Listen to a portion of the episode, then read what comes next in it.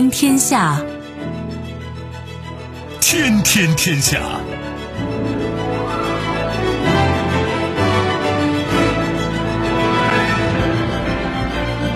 历史穿行者，新闻摆渡人。各位好，我是梦露。您正在选择收听的是《天天天下》，和我一起陪伴大家的还有本节目评论员重阳。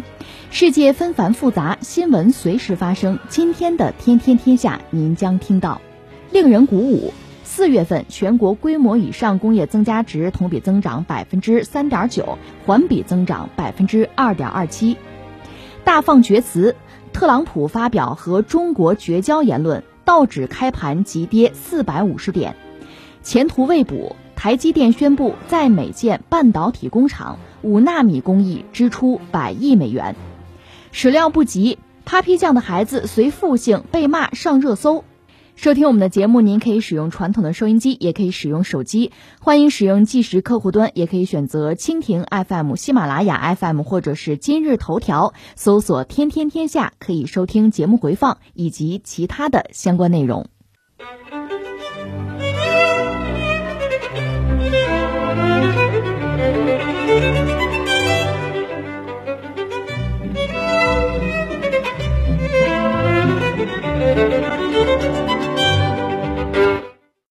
国新办十五号举行新闻发布会，国家统计局国民经济综合统计司司长、新闻发言人刘爱华表示，四月工业生产由减转增，制造业增速回升明显。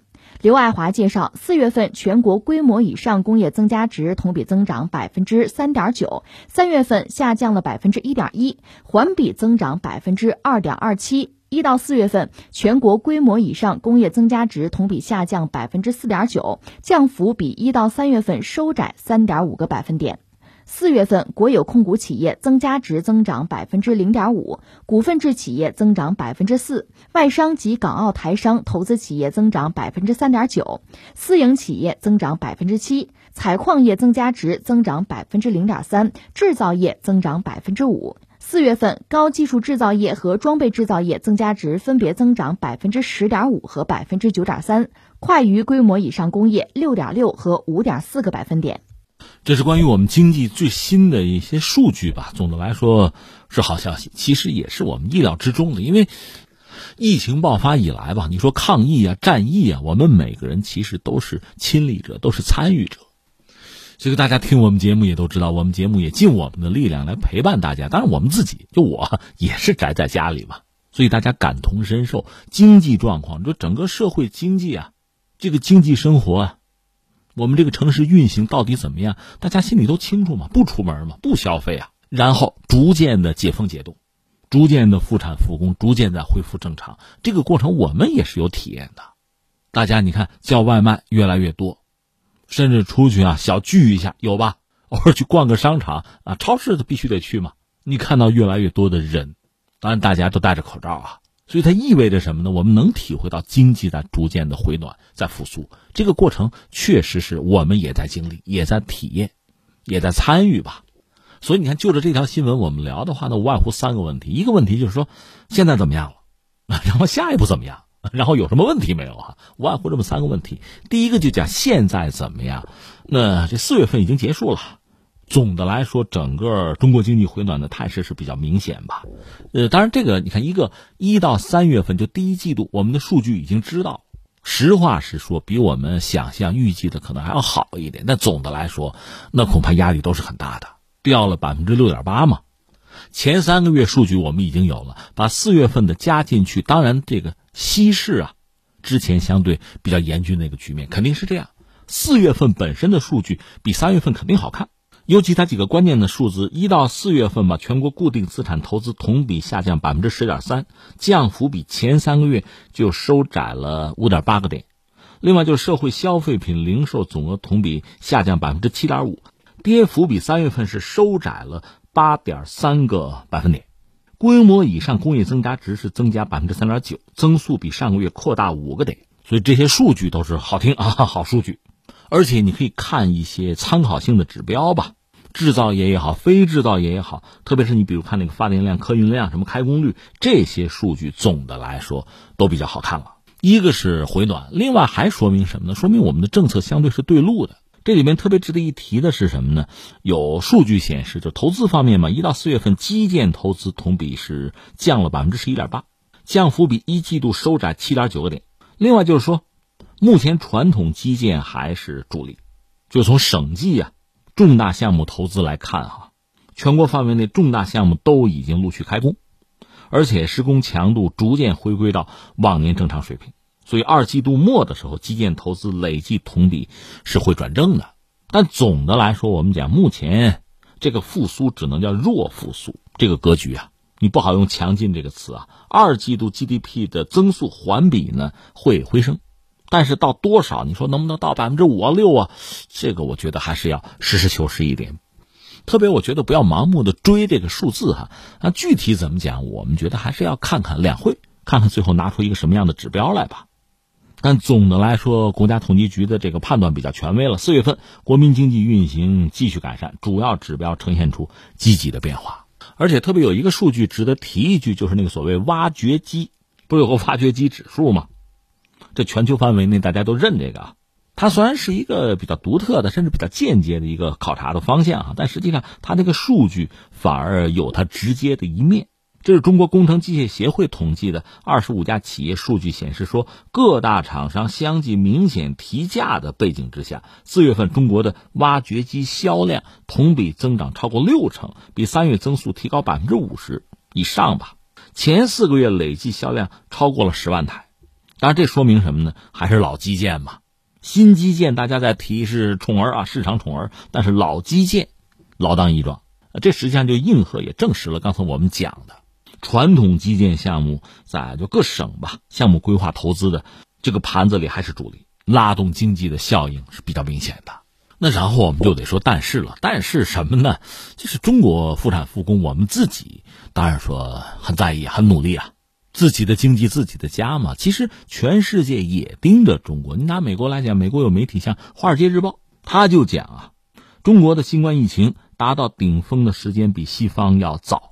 那么，企业复产复工，中国经济迎来明显复苏，这个状况为欧美国家提供一个重要的指引。他用了这么一个词儿，说到底，大家盯着你嘛。如果你做得好，对大家其实也是一个，也是一个示范吧，也是一个鼓舞吧。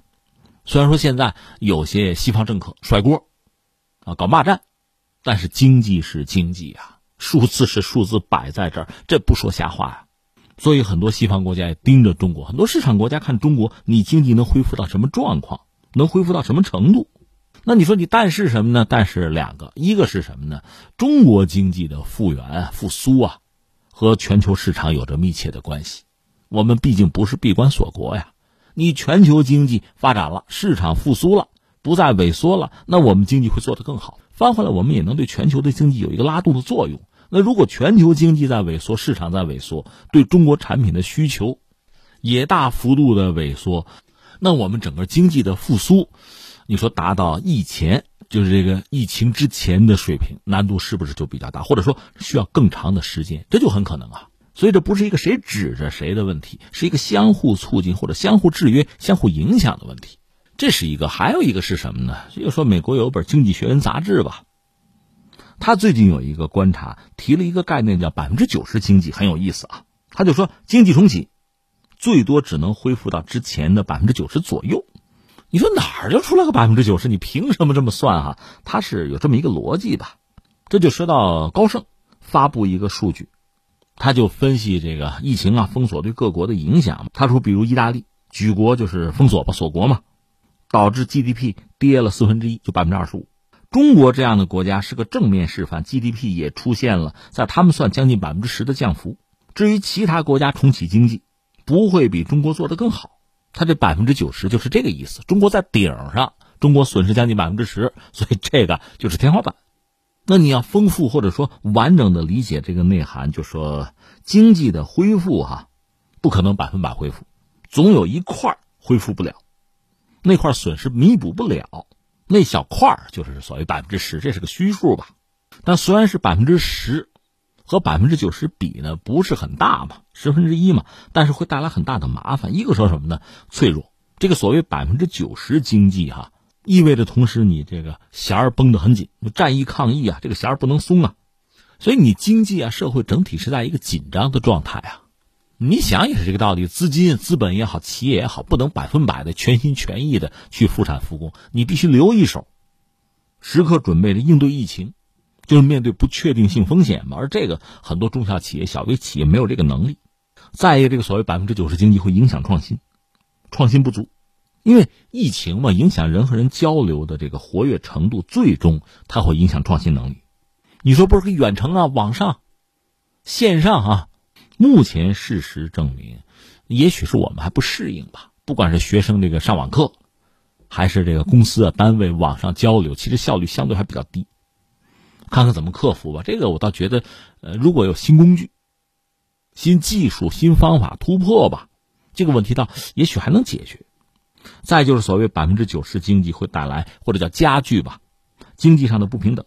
你想，不同的行业受到影响是不一样，比如餐饮旅游，这就很惨了吧。另外，你可以理解像什么贫富差距啊、失业率啊，这不都受影响吗？带来不平等或者加剧不平等，这就是所谓百分之九十经济。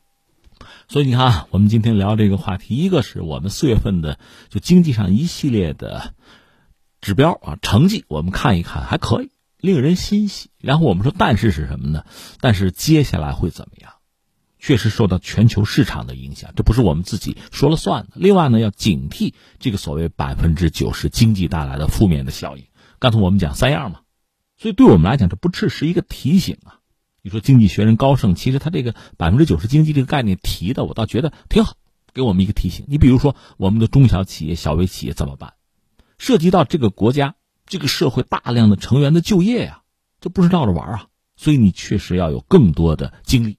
要关注更多的资源要投放啊，另外，所谓百分之九十经济可能带来创新不足的问题，那我们就要靠技术的进步，靠我们努力的去创新，把它搬过来嘛，平衡它呀，解决这个问题啊。那还有一个就是涉及到贫富啊、财富这个不均衡的问题，有些行业确实遭到重创啊。所谓几家欢乐几家愁嘛。那我们在政策的制定上，我们确实要有一些通盘的考量，有一些倾斜。该扶的扶一把，该拉的得拉一把。所以我想，到五月份啊，到这个时间，我们再看相关的这个数据、看成绩表的时候，是不是我们比现在会更乐观？希望如此。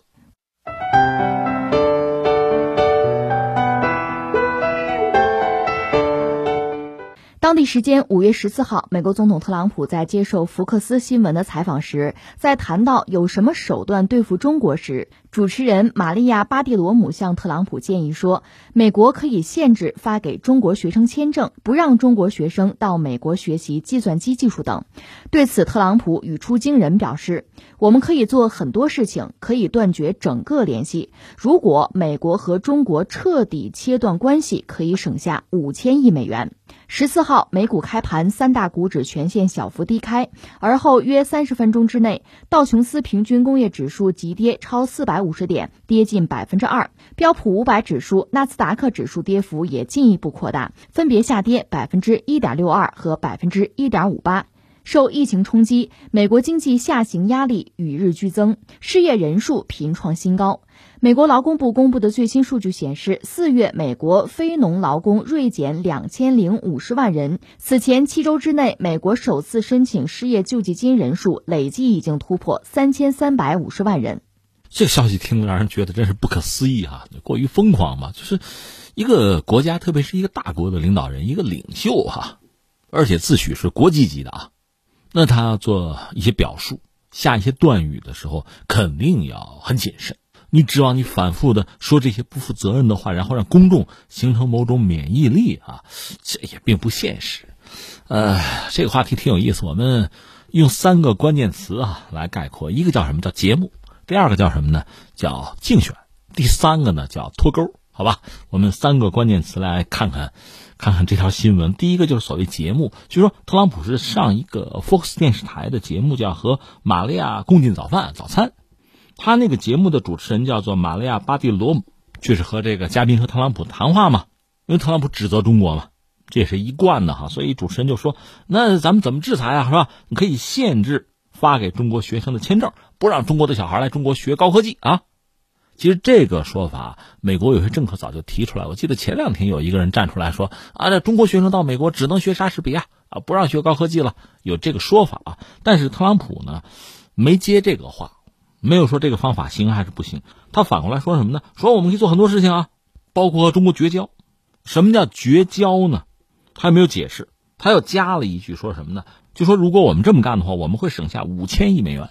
那这个话带来直接后果就是，美股一开盘道指先跌了四百五十点，跌的我觉得不厉害，并不多啊，因为说说而已嘛。如果是真的全球第一大、第二大经济体真要是绝交哈，断了关系、断了联系的话，那美股跌就不是四百五十点的问题了。不过听到这个消息之后，就首先晕在哪儿？这个五千亿，呃，我们知道美国作为全球最大的经济体，我们一般讲它那个盘子呢二十一万亿，中国呢是第二大经济体，比它小十四万亿。超过十四万亿吧，咱们稳妥点说哈。那在这么大经济体这个盘子、这个体量看来，你说五千亿，就我跟中国断交，我就省五千亿，这未免 未免是吧？这个太小气了哈，胃口倒是不大。关键这五千亿它怎么算的，我也没有搞清楚。如果说你欠中国的债务，那就不是五千亿的问题了。而且你说欠债不还，它很难做到，因为我们买的美债很大一部分是不记名的。而且债嘛是可以买卖的，并不存在说我欠某某的可以还，欠某某的不还，他做不到，因为这可以市场交易啊。另外，关键是你一旦就作为全球最大的经济体啊，你还自认是世界领袖呢，你如果欠债不还的话，那对所有的债主，不单是对某些人，对所有的债主都会形成巨大的冲击，那美债的声誉就无从谈起了，那这个代价会很大，远不是欠中国的债务能够弥补得了的。关键还不是债，不应该是债，债肯定超过五千亿。呃，那二零一九年按照中国海关的统计吧，因为中美可能双方统计它口径不一样。按照我们这方面的统计呢，中美之间的贸易额二零一九年我记得是五千四百亿，要多一点啊。其中呢，咱们买美国货是一千二百多亿，剩下的他买咱们的啊。而且打贸易战之后，实际上中美之间的贸易逆差不降反升。这个道理很简单，因为怕出事儿嘛，所以作为商家呢，先抓紧哈，在可能的情况下多买点囤在家里。这样你这么一嚷嚷哈，实际上你一造势，促进了美国的商人买中国货，就是这么一个状况。但中美的贸易额整体是比之前是下降了，但是又超过五千多亿，这里边既有中国买美国的，也有相反啊。所以你要说这特朗普说省五千亿，他是怎么算的？算的是什么？他也没解释。我们只能猜，这算我们说清楚吧。第一个关键词叫节目，他在节目里有这么一个突如其来的表示哈，最后直接的影响就是，呃，股价出了问题了。我们现在还在看有没有接下来有什么什么更多的故事啊，这是一个词儿。第二个词儿我们就说竞选，对特朗普对美国人来讲呢，现在其实很重要的一个事情就是大选了。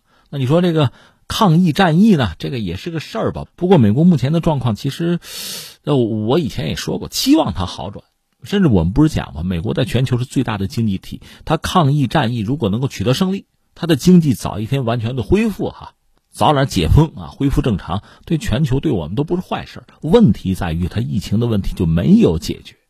三点啊，第一个，他现在确诊人数突破一百四十一万了。特朗普又说，还是那句老话，就说如果我们检测的少，那不就确诊的少吗？还是这个逻辑，这有点可笑了。第二是什么呢？法国有家企业。因为美国投资了嘛，说这个疫苗研发出来，这个企业就说我们得先给美国人用。当然，法国国内大华就怒了嘛。但是你看资本嘛，资本的力量在这摆着嘛，老子投钱了，老子要先享用嘛，就出现这么个局面。就咱们网上词叫什么叫很豪横哈。第三，我们知道美国的媒体各种声音都有吧，但是《华盛顿邮报》有篇文章还是把人看乐了，说什么呢？说你看美国指责中国的这些话啊，就各种标签、各种帽子啊，扣到美国人自己身上，他说特别合适，很适用。啊，是这样子的，翻回来我们还说美国这个大选吧，这就又扯到两个人，一个是奥巴马。前两天我们刚关注特朗普发明了个词儿嘛，奥巴马门啊，美国有史以来最大的政治犯罪啊。奥巴马回应了，回应就一个词儿，就说什么呢？就是投票，这意思就投票，别废话了，就号召选民投票，把那小子选下去，不要闹了。另外当然还有一个拜登了，这个人显然应该就是特朗普最主要的竞争对手。你要看他们俩要斗哈，这个时间表大概是这样吧，就是美国大选这么一个安排吧。呃，六月份，六月份选出各州的党的候选人，七月十三号到十六号之间吧，民主党大会会选出本党的总统候选人，应该就是拜登。但是这个程序需要走吧。另外，副总统的候选人要出来。八月二十四号到二十七号是共和党大会，应该是在推这个特朗普出来。呃，另外还有一个副总统的人选吧。呃，一直就是这个斗争吧，这个竞争吧，竞选吧，持续到十一月份。当然，我们知道，我们说做个安静的吃瓜群众啊，围观群众行不行？不行啊！中国确实时刻躺枪啊，成为他们挂在嘴边上很重要的一个话题了。你比如说，拜登方面大概放出话了，我们更强硬。特朗普，你是说的多，干的少啊！你对中国太软弱啊，是这套词儿。知道美国利益损失很大，你看我们的。刚才我们说了这些，可能算是前因，那自然会产生一个后果，那可能就是特朗普不得不加大调门。那我断交，我最强硬啊！我断交，我给美国省五千亿。其实这样真的就是很很感慨，就是作为一个政治人物，说话总是要负责任的吧。我们就说拜登其实他比较轻松，他毕竟在台下呢，特朗普你在台上呢。况且。就在今年，在一月中旬吧，中美之间第一阶段的那个贸易协议算是达成了。这里边当然就包括中国购买美国的一些产品。美国不是希望减少这个贸易逆差吗？那我们应该多买他们的东西啊。就算达成了一个协议。那你断了交了，这就不买了是吧？这个协议又要撕毁是吧？那你说还让我们执行不执行啊？说了还算不算呢？所以一个这个话不是随便说的，说出来必然是对美国的声誉有很大的影响。再就是原来打算向中国卖东西，咱就不说别人，农民这农场还开不开了？猪还喂不喂了？这最基本的这怎么办？所以很多事情吧，你想，之前我们曾经也分析过像民主啊、那选举这类的东西。我再重复一下我的看法啊，就是美国的民主它有一个基本的前提，它必然要和社会结构要挂钩的。你的中产多，这个社会稳定，而且理性，那你这个选举啊，你这种民主，可能就有意义，就正向。如果中产已经萎缩了，它现在整个不到百分之五十，就社会结构里边，中产已经急剧的萎缩，民粹已经抬头，在这个时候，你这种选举本身，那恐怕选出来的就是越来越极端的人。越来越迎合民意的人，越来越不理智的人，你这套民主的制度，你这套选举的方法带来的是什么？对自己带来的是什么？你又是一个大国，你又有国际影响力，那你对世界带来的是什么？这不明摆着吗？这是我们说选举啊，这个词儿扔在这儿。再看第三个概念，脱钩。关于中美脱钩呢，这个聊了很久了吧？什么经济上的脱钩、高科技的脱钩，包括全面脱钩，甚至新冷战。你看学者，不管是国内的学者，还是全球范围内哈，呃，对国际局势感兴趣的学者也好，公众也好，媒体也好，就这类话题啊，脱钩这个词儿啊，已经热议了好几年了。实话实说，这个确实和特朗普上台之后，他的一系列的这个对外政策、经济政策，首先是哈是有关系的。那对于我们公众来讲，可能一开始觉得意外。那不熟悉吗？不适应吗？但是有这么几年，现在恐怕也逐渐的就适应了，甚至很淡然了，相当淡定吧。我个人理解，所有的事情啊，你比如说什么全球化，现在又说什么脱钩啊，这类的概念吧，它就是一个硬币，有两个面，正反两个面。你说全球化，我们是不是受益了？当然受益了。那全球化对我们来讲有没有一些问题呢？当然也是有问题的。你成为世界工厂，那你的产业链、你的供应链就很长。一方面，这个世界依赖你，你也依赖这个世界呀，依赖于世界市场啊。世界市场萎缩，对我们经济就会产生负面影响啊。另外，你大量的这个生产线，它带来一些问题吗？能耗吧，污染啊，排放啊，这不都是问题吗？另外，我们是世界工厂，我们挣的是辛苦钱、血汗钱呀。很多这个跨国公司，很多大品牌，他打个 logo，大头让他挣去了，我们挣的还少呢。你要说吃亏，我还觉得我们吃亏呢。这说我们中国啊，全球化，那翻回来美国也是一个道理。全球化给美国没带来好处吗？他没有得益吗？如果没有得益，没有挣个盆满钵满，全球化从一开始他就不会搞，搞到现在看到别人挣了钱了，就觉得自己吃亏了。这大街上没捡的钱算丢，这算什么心态嘛？当然，我们也知道，美国全球化它真正挣钱的还是少数的，还是资本家嘛。大量的公众得到的利益有限，我要强调，大多数美国公众不是没有得到利益，因为你毕竟买到了，尤其是中国生产的价廉物美的商品，你是得益的。只不过你和你们这个国家的富人比起来，你觉得你吃亏了，贫富差距加大了吗？中产萎缩了，正是在这个背景下，就美国社会撕裂。特朗普才有机会上台。上台之后，他确实代表了相当一部分，或者说给他投票的那一部分底层白人的利益。就讲美国吃亏了啊！美国现在我们要第一，要再次伟大，就讲这套东西。然后一系列单边的行为、反全球化的行为，这就开始了。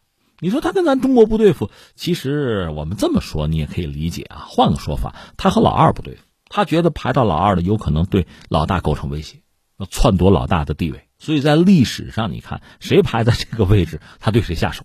不过就是这么个事儿。那我的意思是说什么呢？说全球化这样一个东西，其实对美国、对中国，它都是有利有弊的。只是说它是一个潮流，我们不可能逆潮流而动的话，那我们就要考虑怎么样趋利避害。所以我特别想强调的是，我们看事情、看问题，一定要辩证的看，两面看。那我们再举个例子，就是特朗普参加这个节目嘛，那个女主持人不是问了吗？说这个能不能不让中国孩子到美国学高科技啊？这个主持人的问题，确实代表了相当一部分美国政客的思路。其实你看，很多美国的就学术领域、大学教育领域的专业人士，不是这么看问题，不这么考虑问题的。他们知道这根本不可行。为什么？回忆一下我们国家的这个留学生的历史吧。咱也不往远说了，就说改革开放之后吧，有公派的，有自费的。你知道，在上个世纪就是八九十年代，大量的留学生到发达国家去学的是什么呢？是一些技术含量比较高的，特别是理科的专业，对吧？按照特朗普他们现在的理论，就说这帮人都是间谍啊，到美国学了高科技。但是你不多问一句吗？这些留学生在美国学了高科技之后，他们干嘛去了？真正回到我们国家建设我们国家的人，你得承认相当有限。大多数人是留在他们那儿了，这是事实吧？这是实话吧？这是有数字可以查的。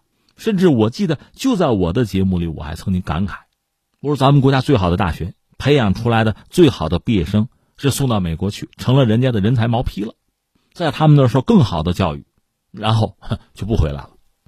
这种局面，我们其实反而是受不了，我们是吃亏的呀。翻回来，美国如果说它强大，如果说它占据某个优势，是什么意思呢？它确实是在这个人才的呀这个金字塔的最高端。不光是中国，全球范围内非常多的国家，辛辛苦苦投资教育，教育本身见效就慢嘛。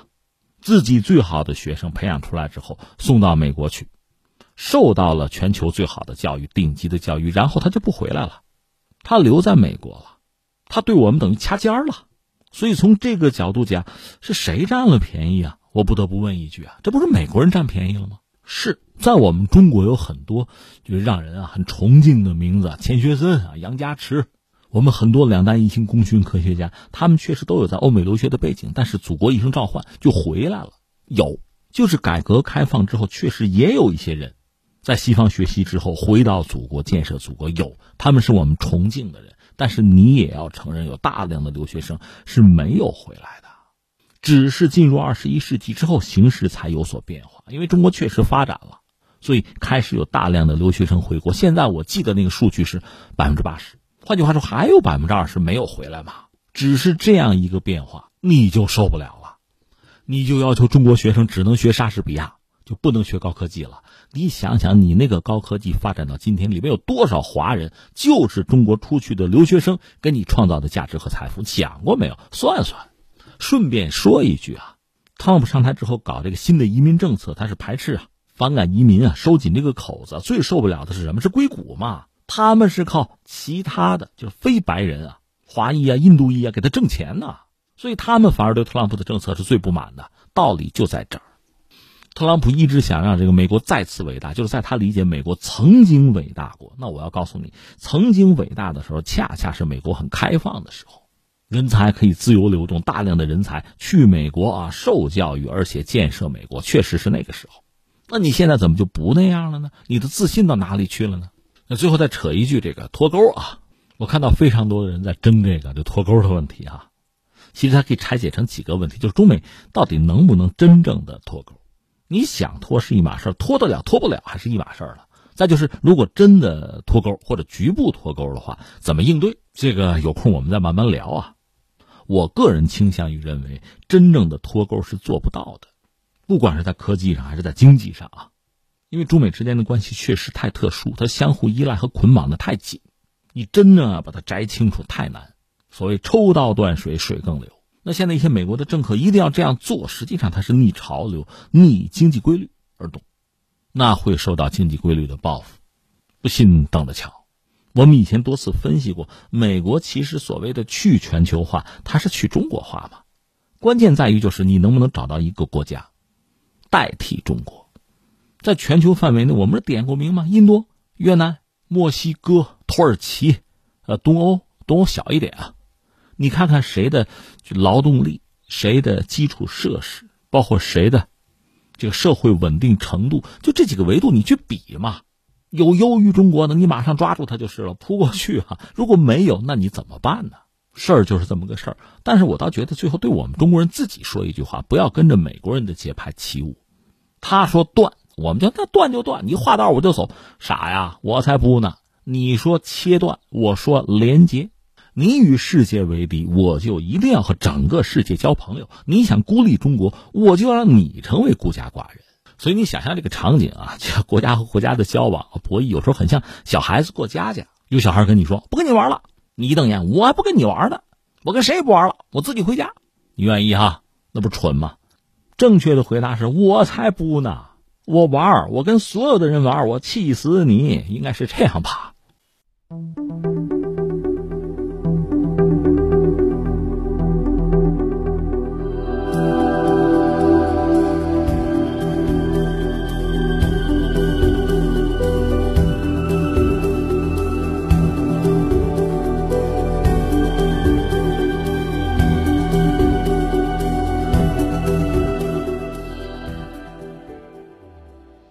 五月十五号，半导体代工巨头台积电宣布，计划在美国亚利桑那州建设和运营一家半导体工厂。这个工厂将采用五纳米的先进制程工艺，计划在二零二一年开工建设，二零二四年投产。台积电表示，这座新工厂每月将生产两万个半导体晶圆，直接创造一千六百多个高科技专业工作岗位，并在半导体生态系统中创造数千个间接工作岗位。二零二一年到二零二九年，台积电在这个项目上的总支出，包括资本支出，约为一百二十亿美元。台积电是全球最大的半导体代工商，苹果公司是台积电的大客户之一。iPhone 系列芯片最近呢都是交给台积电制造。上周，台积电曾表示，其一直考虑新工厂选址美国，但尚无具体计划。台积电在美国是有一些布局的吧？一个是华盛顿州卡莫斯市那儿有一个晶圆厂，然后德州奥斯汀，还有这个加州的圣何塞那儿有设计中心、研发中心吧。如果亚利桑那这个工厂呢搞起来之后呢，是台积电在美国的第二个生产基地，而且之前台积电和美国的商务部、国防部还有这个苹果。就考虑在美国搞工厂这个事儿，一直在谈。因为前两天我们也关注，美国不是向全球很多大企业发出邀请吧，或者呼吁吧，来来美国建厂啊。主要是什么呢？就是芯片。我们当时就分析说，这对美国来讲，其实如果一定要搞这个事儿啊，芯片是一个相对它比较有利的选择。就是你要振兴制造业啊，把什么生产线啊回流美国的话，你一定要挑，还得说半导体这个领域是美国比较有优势的。你要其他的什么传统制造业，真的就轮不到它了。那现在台积电呢，等于说就这叫投其所好。但是就在美国搞厂子这个事儿吧，台积电其实心里也很清楚。他那个联席 CEO 叫刘德音，他曾经有一个很明确的说法，就说三点啊，就是我要在美国建厂，满足三个条件吧。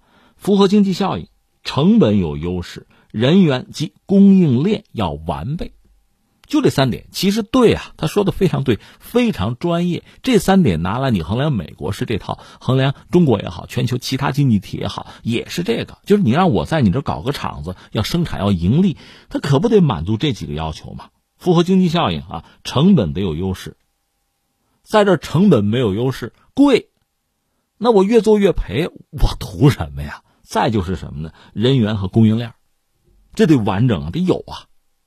苹果以前不就是感慨过吗？就是有一个专业找工程师开会，在中国得做满几个球场，在美国这间房子就够了。这就说到多年以前，就中国大学扩招还是一个经济学家叫汤敏的建议呢。当时就包括我在内，就看不了那么远，就觉得这个扩招不好，最后大学生素质就低啊，搞那么多人滥竽充数有什么意义？那你现在一看，意义是真大呀。虽然我们很多工程师不能说是顶尖顶级的，但是这么庞大的数量给我们经济社会乃至对全球啊带来的影响是不可估量的。而且你看这个事情一做成，这个优势一建立吧，两个，一个是什么呢？你有一个庞大的人口基数，这是最基本的。你没有，你怎么跟我比？再就是你什么都有，什么都和我一样，你要做这个事儿，四年的周期吧，最基本的，大学四年本科嘛。所以刚才我们讲，台积电也很清楚，一下子提出这三个条件都是很关键的。重复一下：符合经济效应、成本有优势、人员和供应链要完备。那问题就来，就美国有吗？这三条美国具备吗？达标吗？解释其实有一个，就是台积电之所以这么干，在美国搞厂子，它一个我相信还是考虑和美国要保持一个比较密切的关系吧。按他们的说法，就是鸡蛋不要放到一个篮子里吗？资本吗？在中国这方面要有投入，在美国那方面也得压，两头下注。问题就是美国接得住接不住。现在这问题就是美国人自己去考虑，自己好好反思，因为前车之鉴是明摆着。就谁呀？富士康。二零一七年，富士康当时投一百亿美元嘛，和现在的这个台积电大同小异，一百亿美元砸美国去，他是砸到这个威斯康星搞那个液晶显示屏。当时特朗普非常高兴嘛，不是号称全球第八奇迹吗？这特朗普说的，重振美国制造业啊。但是截止到目前，我们说富士康表现很糟，表现很糟，他做不成。不是还有报道说他是不是要搬到墨西哥去？这想法都有。那你说怎么做不成呢？无外乎两方面的原因嘛。一方面，你就是想投美国所好，你就是求特朗普高兴嘛。他是高兴了，关键下面你不能带来利益啊，你不能解决美国的就业啊。一耗一段时间，当地政府就受不了了。这是一个啊，就是说，可能富士康有自己的小九九，戏演砸了。还有一个是什么呢？人家是真心实意的，但是美国没办法提供相应的，我们刚才讲的三条嘛，他提供不了嘛。这你可以再参照谁啊？特斯拉，你就说马斯克，他在美国不是没有工厂啊。前两天不还闹事儿了吗？要求提前复工啊。加州说呢，拖一周行不行？不行啊，要打官司告啊！你们要抓抓我。这不我们讲马斯克吗？为什么？因为有对比嘛。他在上海的工厂已经复工了，而且在上海那个工厂全球最大，十个月的时间就做出来了。这在整个世界上，你再找其他经济体再搞这么一个事情，你是搞不成的。这是明摆着的事情，你说你不能拿中国的优势和美国的劣势去比啊？这不是我们想比，是特朗普想比嘛？他非要振兴美国的制造业，富士康一头扎进去一百亿美元，那就打水漂嘛。现在台积电一百二十亿砸进去，鸡蛋不要放到一个篮子里，你还得想为什么人们把鸡蛋放在那个篮子里？它是有道理的呀。呃，那关于这个事儿，最后三点。第一点啊，这个事儿我倒觉得成的可能性比富士康要大。你看他做的不是液晶板了，他这回做的是什么呢？是那个就是五纳米的这个制程工艺啊，生产半导体的芯片。我不是说了，美国一定要振兴制造业，其实像芯片啊这类的东西，半导体这类东西还是它相对比较有优势的东西，别的真的就不要想了。第二是什么呢？它解决就业的数量也有限，大概一千六百个工作岗位。然后呢，如果这事真做成了啊，在半导体这个产业生态里边，可能还能再带来上千个工作岗位，量不是很大，量小就好完成嘛。你要解决上万个就业岗位，像富士康那样雄心壮志，一万三啊，最后呢达不成，牛吹破了啊，眼砸了。最后第三我要说什么呢？你的芯片生产出来还是老问题，你卖给谁呀？你考虑过没有？你不要跟我说卖给中国啊，那不就又砸了吗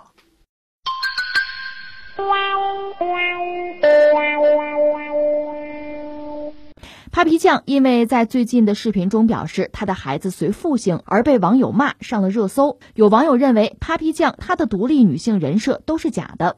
据公安部此前发布的报告显示，最近三十年在姓名中同时使用父姓和母姓的人数快速增长。一九九零年底这一数据是十一点八万，到了二零一八年底，这个数据增长为一百一十万。据《中华人民共和国婚姻法》第二十二条规定，子女可以随父姓，可以随母姓，父母对子女享有法定平等的惯性权，法律赋予公民自行选择的权利。那么从这方面来说，Papi 酱的孩子跟谁的姓，其实呢是他自己和家人的选择，外人无权说三道四。对于这个问题，重阳您怎么看呢？哎呀，我们节目也要关注女权了。Papi 酱生了个孩子，然后就被骂上热搜哈。呃，Papi 酱，我解释一下，这是一个网名吧。这个人是一九八七年生人吧，是上海人。他本名叫江一磊。他怎么出的名呢？做这个短视频。我印象中的多年以前了，他出道可能做的一个短视频是什么呢？就说话嘛。他是拿那个英语和他这个家乡话上海话就是混搭啊。就一块儿说噼里啪啦噼里啪啦，嘴皮子很利索，他肯定练过那个八百标兵奔北坡那个绕口令哈，所以成为一只网红吧，然后事业就还不错吧？是不是现在大概是做那个百度 APP 的首席内容官，长得也漂亮是吧？独立的女性啊，后来参加一个综艺节目，又爆了一个料，就更有意思。说你看她跟老公在一块儿，他们认识就在一起是十来年，然后结婚得有五年吧。关键这五年结婚到春节吧，各回各家，各找各妈。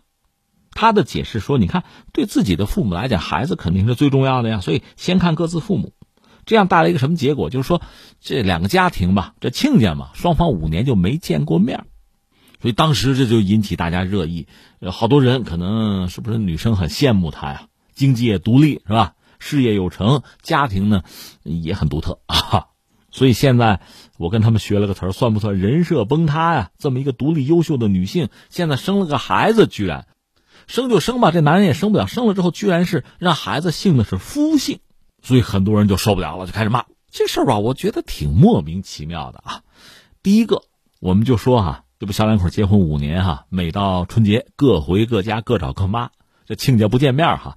这个与其说是 Papi 酱，他有什么女权意识啊？倒不如说双方父母开明啊。那你要说你羡慕 Papi 酱，你想过他那样的生活，不是他怎么样，也不是男方怎么样，是他们双方的父母怎么样？你考虑没有？那老头老太太得多开明啊！你的肯定，你的羡慕，不要搞错对象，这是我要说的。以前给大家讲过一个故事，没有一个段子，就是二战啊，那个飞机受伤之后飞回来，这工程师们就数弹洞，什么意思呢？就什么地方被击中的这个几率比较大，我们补一补这个弹洞。数着数着，有人就醒过味了，说不对呀，不对呀，这个地方都打成筛子，这飞机不也飞回来，不也很安全，没事吗？这个地方不需要加强啊。那些没有被击中的地方才需要加强，因为一旦击中，可能飞机就没回来啊。你看这个思维方式是这样，你考虑问题要这样考虑。所以你要说 Papi 酱什么女权，你倒不如说男方的父母开明，对吧？这才是问题的关键。这是一。第二呢，这个 Papi 酱生了一个孩子，生孩子之后，这个孩子从夫姓，大家就开始骂他这个放弃女权什么的。你错了吧？Papi 酱既然是一个能够为自己做主的人。他有自己的绝对权利啊，他就拿这个权利，就下了决心，做了一个决断，让孩子姓丈夫的那个姓，这是他的决定啊，你不全吗？人家有这个权利啊，人家既然有这个权利，做了这个决断，你管着吗？我们拿女权来说，你有你的理解，人家有人家的理解呀。你说，在这个问题上是你说了算还是人家说了算？正是因为人家是一个独立的女性，人家独立做这个决定，人家想怎样就怎样。顺便说一句，你看我们还做另一个节目《今天大不同》，包括我们这个《天天天下》节目吧，对很多人和事儿是有关注的。你想过没有？一个人做决定，在历史上也是一个人做选择，他是有前因后果的。你不能单纯把这事儿摆在这儿，我喜欢，我不喜欢。我愿意，我不愿意，是人家怎么想，人家为什么这么做？你要把这个事情搞清楚，你才算把历史读懂，才算把现实读懂。我觉得是这样。可我们现在很多人吧，恕我直言哈，看的也不远，想的也简单，在网上看到一些人的言行，你就崇尚，你就肯定。你看 Papi 酱啊，过年不回婆家，你就羡慕是吗？我说了，你与其羡慕 Papi 酱，不如啊。去尊敬男方的父母，你也了解了解人家那个婆家是个什么状况。你要不了解那个，你说这干嘛呀？这白搭嘛。另外，女权你怎么理解女权？你把你这套理解像标签一样就贴到 Papi 酱身上，他没有像你想象的那么做，你就失望，你就愤怒。你说你有道理没有啊？这不很莫名其妙的事情吗？最后我们还得给你贴个标签，这就叫一厢情愿啊，这属于胡思乱想，属于自以为是啊。最终失落啊，你感到意外，甚至这不反而很正常了吗？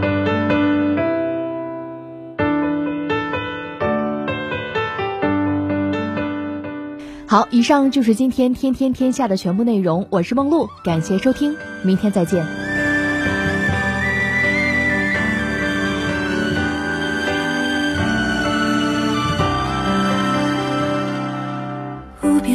昼夜不停歇的朝夕，无穷无尽，心里藏着几千万里。慢一点，就慢一点，愿意。